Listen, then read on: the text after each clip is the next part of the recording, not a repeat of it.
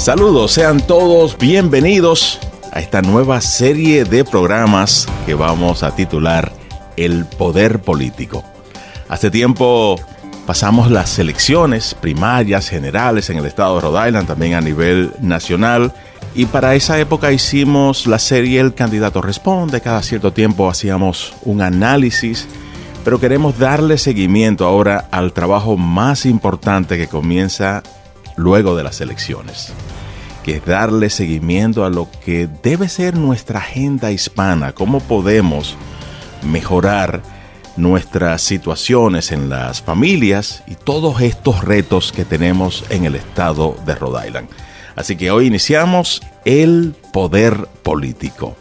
Y para presentar un análisis de todo lo que está sucediendo y quizás el principal reto que tenemos como comunidad hispana, hemos querido invitar una vez más al ex alcalde de la ciudad de Providence, Ángel Taveras. Saludos y bienvenido a esta nueva serie, El Poder Político.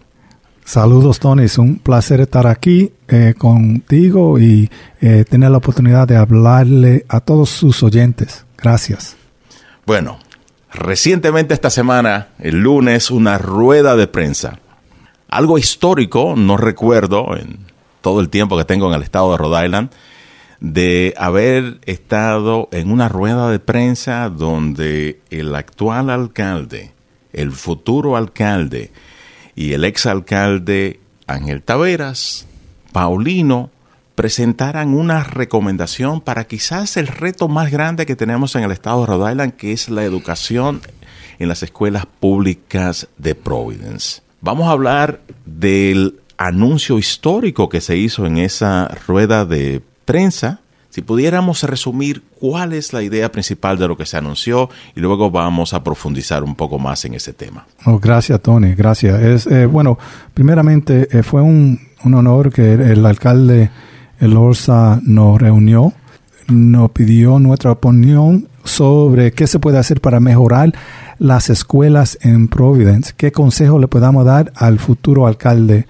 Brett Smiley, ya que entre nosotros tenemos casi 30 años de experiencia eh, siendo alcalde, digo, eh, alcalde Lorsa, eh, yo y también alcalde Paulino. Eh, eh, bueno, tenemos más de 20 años, um, sí, perdón. Pero nosotros estábamos, nos reunimos para ver qué se podía hacer, qué nosotros nos hubiera gustado saber al principio de ser alcalde y qué se puede hacer para mejorar la educación de nuestros hijos. Y para mí es un tema muy importante porque yo fui a la escuela públicas aquí. aquí fue que yo comencé eh, y me preparó para el futuro. Y yo sé que a nuestra escuela le falta mucho para preparar a nuestros hijos para el futuro. Y las escuelas públicas de Providence, la mayoría de estudiantes son latinos. Así que cuando están hablando del sistema eh, escolar aquí, sepan que están hablando de nuestros hijos, nuestra comunidad y nuestro futuro. Eh, y yo acepté la invitación y hoy dimos una conferencia de prensa para darle al alcalde electo Brett Smiley una carta sobre los temas que nosotros pensamos que son necesarios para mejorar el sistema escolar aquí en Providence. Y me llama la atención el primer punto en esta carta, y es trabajar con el sindicato para conseguir esas estrategias favorables de administración que ya se saben se han estudiado mucho, o convertir todas las escuelas públicas en escuelas independientes charters, que son escuelas públicas. Lo que en el pasado yo he escuchado siempre es que lo que funciona es que el principal pueda administrar a los maestros, que el principal pueda determinar el, tiempo que necesitan los estudiantes, que son cosas que en las escuelas independientes charters lo logran. ¿Cómo llegaron a esta conclusión y a y a presentar una idea, como dicen en inglés, bold, o sea, de, una, de un cambio de bastante transformación. Bueno, eh, de mi parte, nosotros, eh, nosotros tratamos de hacer algo muy importante en el 2012, comenzando una escuela charter que tenía que tiene, porque todavía está en existencia, tiene el día más largo, tiene el año más largo, el principal puede eh, decidir quién quiere, quién va a estar trabajando ahí, un sistema diferente. Y lo que hemos visto es que los muchachos en esa escuela están sacando mejores notas en los exámenes que están dando en el Estado. Eh, antes del pandemic, estaban sacando en, ese examen que dan en el Estado entero, tan bien como los muchachos eh, en East Greenwich, en Barrington, en, alguno, en, eh, algunas clases. Así que sabemos una cosa, que cuando tenemos el día más largo, si tenemos el, el año más largo, si tenemos eh, que están seleccionados por el principal, no porque tienen años y años, sino porque son los mejores para, para esa escuela, sabemos que nuestros hijos pueden aprender y pueden eh, ser sobresalientes. Y entonces, eso yo creo que es algo que nosotros usamos como una prueba, vamos a decir, lo cual, esa fue mi intención hace casi 10 años, es poner la prueba para enseñarle si se puede, pero tenemos que hacer cosas diferentes, no podemos seguir eh, así eh, siendo lo mismo y esperando que va cambiar la cosa. Eh, so, yo creo que eh, eso no influyó bastante eh, y sabemos lo que hemos tratado de hacer generalmente en las otras escuelas públicas en Providence no ha funcionado. Yo creo que un 10% de estudiantes están haciendo eh, matemática donde deben de, estar, basado en el examen que que ahora mismo hicieron público. Eso no es aceptable. ¿Y qué futuro tienen nuestros hijos si no tienen una fundación en matemática en inglés? ¿Qué futuro? So, esa primera recomendación es eh, basada en nuestra experiencia, en viendo dónde ha trabajado, que las escuelas chara con, con buen liderazgo y con esas opciones sí pueden preparar a nuestros hijos para el futuro. Eh, y siendo primeramente queramos y, necesitamos por la ley hablar con el sindicato para tratar de llegar a un acuerdo para, eh, para un contrato con ellos pero segundo, si no podamos hacerlo, vamos a hacer lo posible, o el alcalde que haga lo posible para seguir creciendo las escuelas charter, para seguir eh, creciendo las opciones para nuestra familia. Y de nuevo a la escuela charter que usted se refiere, me imagino que es Achievement First, una escuela que existe, pero fue como un laboratorio que comienza en la ciudad de Providence con estudiantes de Providence para tratar cosas distintas estudiante, eh, exactamente, eh, es un estudiante de Providence, de Warwick, Cranston, North Providence, pero la 90% son de Providence. Segundo punto es, es un laboratorio. laboratorio, pero tienen escuela en Nueva York y en Connecticut también. Eso no es algo totalmente nuevo, sino es, eh, es un sistema que lo han hecho en Nueva York, lo han hecho en Connecticut, lo estamos haciendo aquí. Y lo que hemos visto es que los resultados son más favorables que lo que nosotros hemos visto en las escuelas tradicionales. Y yo creo que es importante tratar de hacer algunos de esos cambios más amplios eh, en el distrito entero. Y eh, necesitamos hacerlo tan pronto sea posible. Y nosotros, eh, yo me fajé tratando también en mi tiempo de hacerlo, puse eso como ejemplo y sigo creyendo que esa es la oportunidad. Y lo que uno ve con muchos de los sindicatos, nunca hablan del día más largo, nunca hablan de, de el año más largo, nunca hablan de el eh, de, de, tener el, principal como poder. Sin embargo, lo que les gusta decir es, oh no, pero eh, los estudiantes, ustedes no tienen estudiantes que tienen dificultades, ustedes eh, no cogen los estudiantes más difíciles, nuestros padres no están involucrados en la escuela, los estudiantes vienen de un vecindario, una familia pobre y es, eh, es solo eh, pueden aprender tanto. Todo, siempre es ese enfoque y lo que yo quiero es decir, bueno, está bien, algunos de esos problemas existen sin duda, algunos de nuestros hijos están aprendiendo inglés. Algunos de nuestros hijos tienen diferentes eh, cosas que tienen que hacer eh, que se hace más difícil. Y por eso es que tenemos un día más largo, por eso es que tenemos un año más largo, por eso es que necesitamos asegurarnos que los maestros que tengan la clase sean los mejores, no los más viejos. Si los más viejos son los mejores, mejor todavía, perfecto. Pero es un tema que es importante y yo me siento bien eh, fuerte de eso porque sé que eh, estamos hablando de, nuestra comunidad y el futuro de nuestra comunidad. Yo quiero que, nuestros hijos tengan oportunidades para tener éxito. Y lo que es histórico es que se forma como un frente unido alrededor de un tema que es el tema de la educación pública en Providence, y eso es lo quizás lo innovador, pero también hay un metamensaje como que existe un compromiso más allá de la conferencia de prensa, un compromiso de darle seguimiento hasta lograr cambios. Por lo menos eso capté yo. Si me pudiera hablar de ese compromiso y resumir también los otros puntos que están en la carta, porque no solamente fue lo del cambio en la estructura de las escuelas, también hay otros puntos con relación a mejoras en los edificios. Sí, no, el compromiso, eh, lo preguntaron hoy qué, eh, iban a hacer para asegurarnos de esto, y yo dije, bueno, eh, solamente a un alcalde a la vez, ¿verdad? Pronto va a ser el alcalde electo Smiley, va a ser alcalde, y esas son decisiones que él tiene que tomar, ¿verdad? Pero como yo le dije, yo estoy comprometido a hacer todo lo posible para ayudar de cualquier manera para mejorar nuestro sistema eh, educativo. Y eso también quiere decir que si es mejor que yo no sea parte de algo, no hay problema con eso tampoco. Yo lo que quiero es ver que el sistema escolar se mejore porque yo sé que eso va a beneficiar a nuestros hijos. Y yo creo que hemos llegado a un punto que eh, con el Estado controlando la escuela, con el reporte de John Hopkins, eh, hemos llegado a un punto que muy importante y que a veces el momento todo se alinea, ¿verdad? Se, se pone en línea para hacer un gran cambio. Y eso, por eso tenemos otro, otras recomendaciones. La segunda recomendación es invertir en los edificios, en las escuelas, ¿verdad? Y el alcalde electo Smiley tiene una gran oportunidad porque hay mucho dinero del gobierno, gobierno federal estatal y también aprobaron eh, aquí en Providence eh, más de 100 millones de dólares para las escuelas, para mejorar los, eh, los buildings, los edificios de las escuelas. Así que es algo muy importante.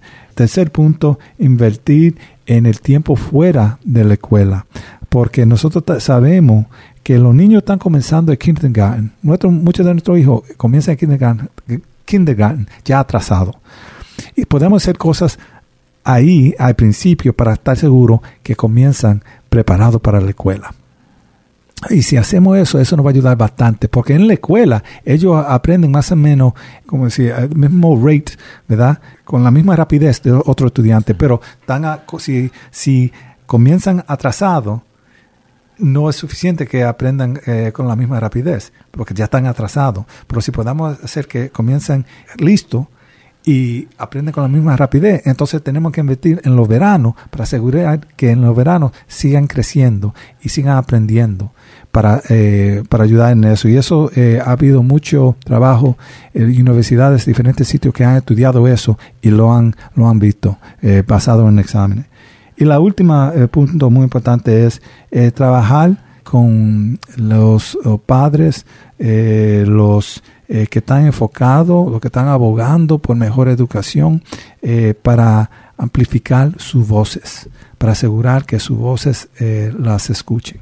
Son puntos muy importantes para mejorar el sistema y creo que es una oportunidad especial porque ahora mismo con el surplus que hay en el, Estado, con el dinero federal que está entrando, con el dinero de la ciudad que vamos a coger prestado, es muy, eh, mucha oportunidad para mejorar nuestro edificio y nuestras inversiones de una manera positiva para preparar a nuestros hijos para tener éxito.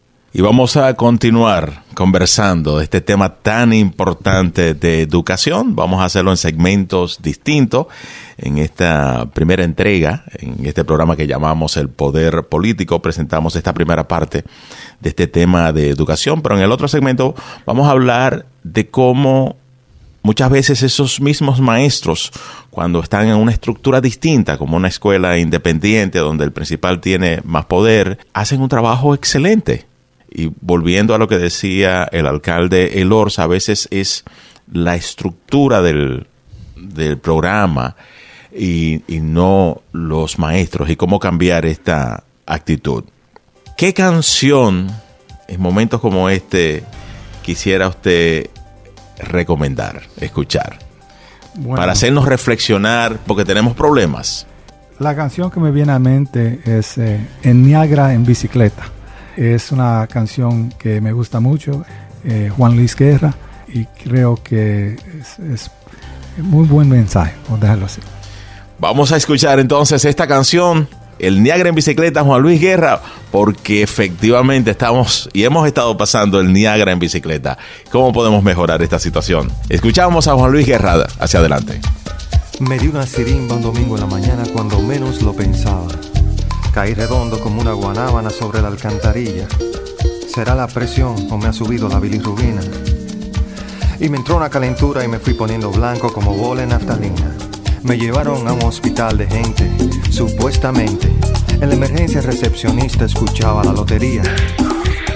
Alguien se apiada de mí, grité perdiendo el sentido. Y una enfermera se acercó a mi oreja y me dijo, tranquilo Bobby, tranquilo.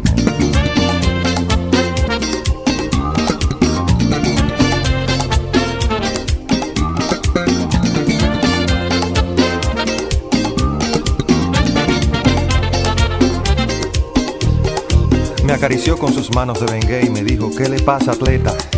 Y le conté con lujo de detalles lo que me había sucedido. Hay que chequearte la presión, pero la sala está ocupada. Y mi querido, en este hospital no hay luz para un electrocardiograma. Abrí los ojos como luna llena y me agarré la cabeza. Porque es muy duro pasar el Niágara en bicicleta. No me digan que los médicos se fueron. No me digan que no tienen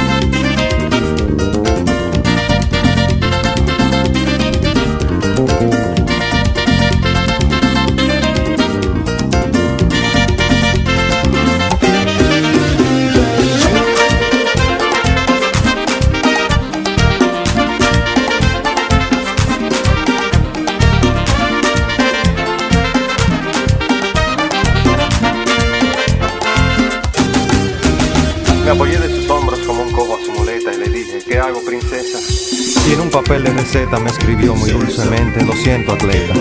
Me acarició con sus manos de bengue y siguió su destino. Y oí claramente cuando dijo otro paciente, tranquilo, Bobby. Bajé los ojos a media asta y me agarré la cabeza. Porque es muy duro pasar el Niágara en bicicleta. No me digan que los médicos se fueron.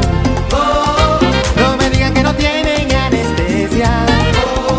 No me digan que el alcohol se lo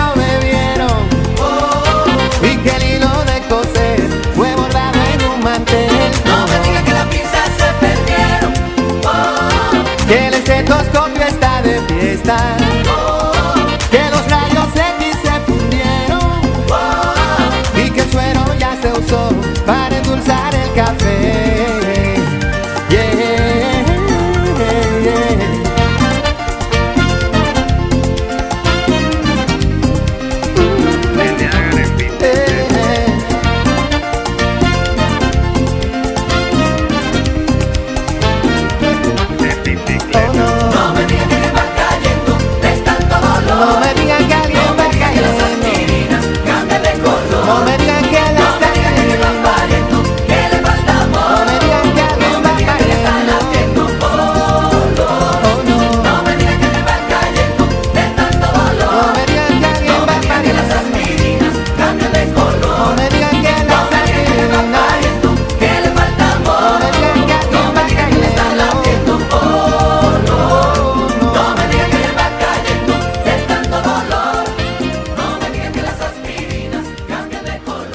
Estamos presentando el poder político. Es un nuevo espacio, ya luego de las elecciones sabemos lo importante que es ahora darle seguimiento a los oficiales electos, a la clase política y, realmente sabemos la importancia y entendemos todo el poder que tienen los gobiernos. Los gobiernos manejan nuestros recursos. En el caso de Rhode Island y las escuelas públicas de Providence, las escuelas públicas de Providence están en manos de, esta Junta de Educación, que es nombrada por, por el alcalde y, y es parte del gobierno, educación pública. Hablábamos de que todos los estudios dicen de extender el horario escolar. Actualmente, más o menos, ¿cuál es el, el horario escolar en una escuela tradicional, convencional, que es del distrito, en comparación, por ejemplo, con una escuela charter como Achievement First? Más o menos. Ah, bueno, Tony, hace ocho años que yo fui alcalde, pero le puedo decir que, darle un ejemplo. Un ejemplo, un exacto. ejemplo. Ya para cuando un estudiante de Achievement First termina tercer grado, ¿verdad? El tercer grado, ha estado en la escuela el equivalente así, de un año más por el, eh, el tiempo escolar y el año más largo, ¿verdad? So, terminando el tercer, el, el tercer grado, ya ha estado en la escuela un año más. O sea, la acumulación desde El tiempo. desde Es- kinder, prim- eh, kinder, primer grado, segundo, tercero. Y, y imagínate, adivínate algo. ¿Cómo tú crees que esos estudiantes en el tercer grado que toman los exámenes, que toman los otros estudiantes en la escuela de Providence, cómo tú crees que salen en esos exámenes cuando lo cogen en el tercer grado? Y nos estamos refiriendo a las pruebas estatales La, la que se prueba hacen. estatal. Adi- y Adivina, ¿cómo salen ellos? ¿Cómo salen? Mucho mejor. Eh, Claro que van a salir mejor si tienen casi un año más en la escuela. Si tienen casi un año más en la escuela, ¿verdad? Ya en este tercer grado, por, porque tenemos el día más largo y el año más largo, sacan mejor notas eh, en los, esos exámenes eh, estatales, pero eso no debe de ser eh, sorprenderle a, nadie. Imagínense, tan jovencito y tienen más de un año más escolar porque el año es más largo y, y también el día es más largo. Así que yo le puedo dar ese ejemplo de tercer grado, cómo ellos sacan el tiempo. Eh, yo me recuerdo muy bien que eso es algo que yo le decía a, a diferentes personas, ya cuando ellos van a terminar su tercer grado, van a tener casi un año completo más de escuela basado en, eh, en el día más largo y el año más largo. Usted dio un ejemplo en la rueda de prensa que me pareció interesante y hablaba de una de las materias que usted tenía dificultad. Sí, eh, eh, physics, no sé cómo se dice physics en... Eh, las ciencias físicas. La, la cienta- la ciencia física que me dio una pela. eh, y fue lo más difícil, la clase más difícil que yo tomé en todo mi tiempo en la escuela. Y yo lo que hice fue trabajar más fuerte. Eh, busqué ayuda. eh, estudié más. Eh, por primera vez, la única vez que he necesitado ayuda, eh, un tutor, vamos a decir, que me, que me ayude, es con physics. ¿Por qué? Porque era difícil. Eso es lo que uno hace. Cuando algo es tan difícil, eh, uno aprende la manera de, de hacerlo. Eh, y eh, también me convenció que, que mi carrera de abogado era la mejor carrera para mí. Eh, pero eh, lo que yo estaba tratando de decir es, cuando uno encuentra dificultades, uno se pone a trabajar más fuerte para tratar de resolver la situación. Y eso fue lo que yo hice en la universidad. Yo creo lo que nosotros hacemos como humanos cuando vemos que la cosa está difícil, no tenemos que fajar más para, eh, para resolver el problema. Y la idea es que las escuelas puedan ofrecer esa ayuda adicional a esos estudiantes que están teniendo problemas en, en una materia, que exista esa ayuda durante el horario escolar, pero también fuera del horario escolar o, que el horario escolar sea más extendido para que exista ese espacio para los estudiantes. Sí, yo creo que es más importante que el, horario escolar sea más eh, extendido para que exista más oportunidad para los estudiantes. Pero junto a eso, muy clave es que necesitamos asegurarnos que la persona al frente de esa clase es la mejor persona para estar al frente de esa clase. Eso también es muy importante porque el tiempo no es suficiente. Eh, eh, tiene que ser todo. El tiempo también los mejores maestros que podamos tener. Porque el sistema que tenemos, volviendo al problema estructural que hay, es que existe algo que en el sindicato le llaman seniority. Que si tienes mucho tiempo como maestro, te dan cierta preferencia, aunque venga un maestro más joven y sea más efectivo, de mejores resultados que alguien que tiene muchos años y no da buenos resultados? ¿Cómo funciona esa dinámica? Eh, bueno, más o menos así mismo. Y es que eh, todo depende del tiempo que el, maestro tiene eh, como maestro. Y la preferencia se le da a los maestros que tienen más tiempo. Lo cual, el problema con eso es que uno necesita ver eh, la efectividad del maestro. Claro, eh, en, muchas caus- en muchos casos, sin duda, el, eh, maestro con más experiencia es más efectivo, pero en otros casos no. Pero eh, basado en el contrato y en la ley, eh, se le da la preferencia a los maestros que tienen más tiempo estudiando. Y es algo que, como le dije, es importante asegurarnos que el maestro al frente de la clase no está ahí porque tiene muchos años, está ahí porque es el mejor.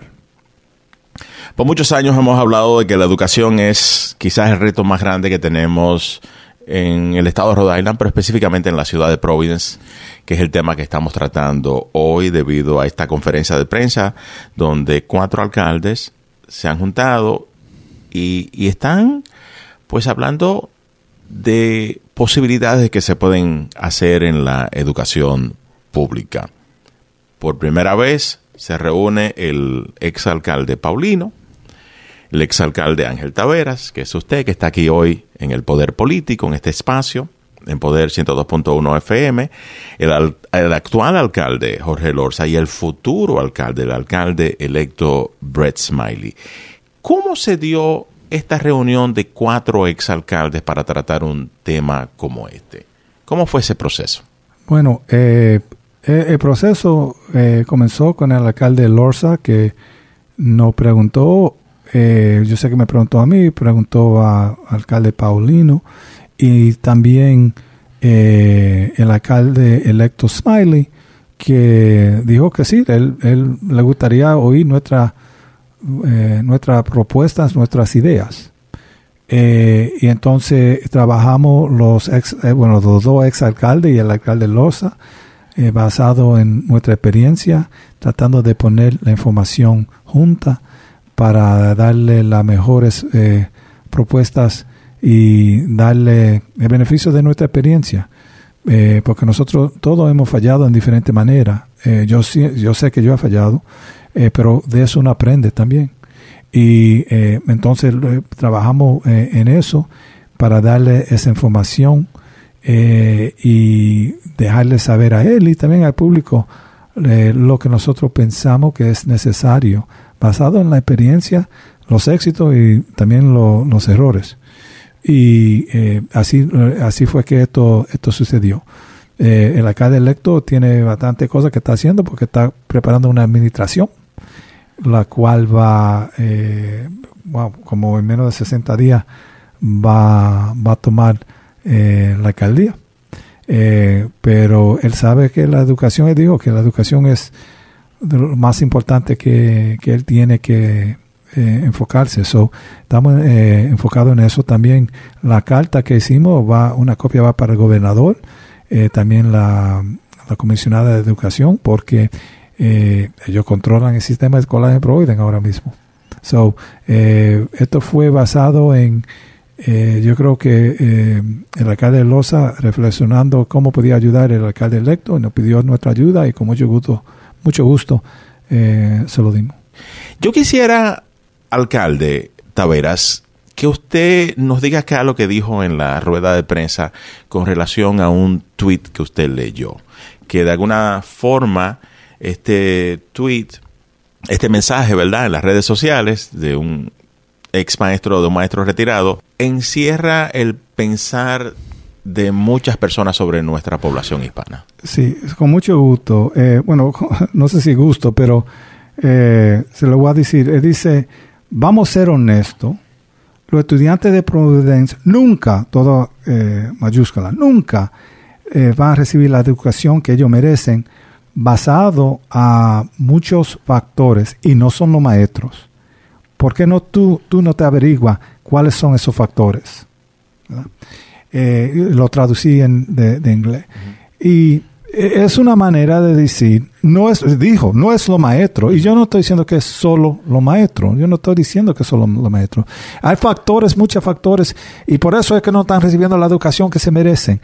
eso es el pensamiento, yo creo que de muchas personas, que nuestros hijos vienen de familia humilde, que nuestros hijos también no hablan inglés cuando comienzan la escuela, que solamente pueden llegar a un nivel eh, y eso es eh, lo más que se puede esperar de ellos. Pero en el pensamiento es un pensamiento cerrado, ¿verdad? Basado en quiénes somos nosotros, no basado en quiénes podemos ser. Y eso para mí, yo le dije, yo me ofendo cuando oigo eso, porque yo sé lo que me está diciendo. Bueno, tú creciste eh, así, tu mamá tra- trabajaba en factoría, ¿qué se puede esperar? ¿Qué se puede esperar? Se puede esperar todo. Y tenemos que tener esa actitud positiva con nuestros hijos. Y cuando sabemos que hay, hay muchos factores, por eso más importante es tener el día más largo. Por eso más importante es tener el año más largo. Yo estudié hasta en los veranos, yo estudié. ¿Verdad? Así que eh, para mí eso fue un, maestro retirado que lo había dicho, que lo dijo. Y yo creo que es un sentimiento que, al, que mucha gente también no lo habla, pero, o lo dice de otra manera. Eh, la otra manera que yo he oído oficiales decir es que la, el factor fuera de las escuelas que está más cerca, eh, correlated, correlado. ¿Sí? a, eh, al estudiante, al éxito del estudiante, es el estatus eh, social y económico de la madre. Eso es lo que dicen.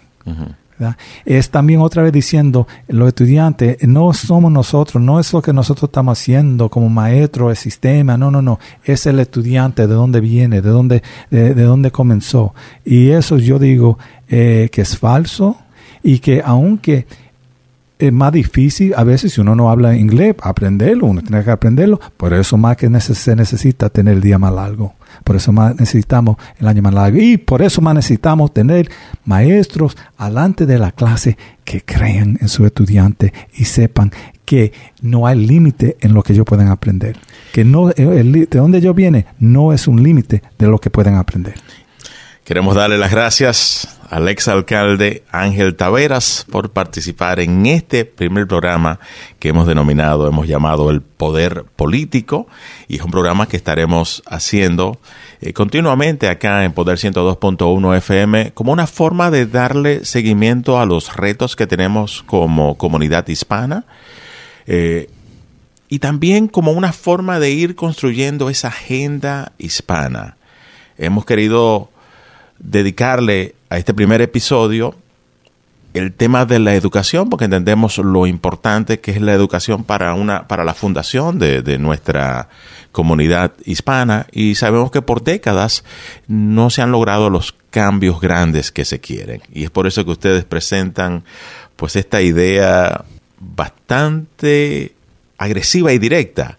O se logran los cambios trabajando con el sindicato de maestros, o convertir las escuelas charters, o sea, que tengan la oportunidad el sindicato de maestros en lograr también un cambio de mucha transformación en las escuelas públicas de Rhode Island. No, bueno, gracias Tony por la oportunidad de estar aquí. Yo sí quiero que los oyentes sepan una cosa y es que cuando hablan de educación en Providence están hablando de nuestros hijos, están hablando eh, de latinos, están hablando de la capacidad que nosotros tenemos, eh, y lo digo, nosotros los niños tienen para tener éxito. Y sepan que no hay, yo no tengo ninguna duda que nuestros hijos pueden tener éxitos y pueden aprender y pueden crecer a ser presidente, alcalde o shortstop para los Astros de Houston. Eh, yo no tengo ninguna duda de eso, pero es importante nosotros abogamos por nuestros hijos y de, le dejamos saber que eh, queremos más en nuestra escuela, que ne- tenemos que estar seguros que nuestros hijos estén preparados para el futuro y que eh, no es aceptable que no están aprendiendo de la manera que deben de aprender. Eso no es, no es aceptable, no debe ser aceptable para nadie. Mantenga usted la sintonía con Poder 102.1 FM y esta serie de programas El Poder Político. Muchas gracias, alcalde Ángel Taveras, por su participación en esta primera edición de este espacio El Poder Político. Gracias. Gracias a usted.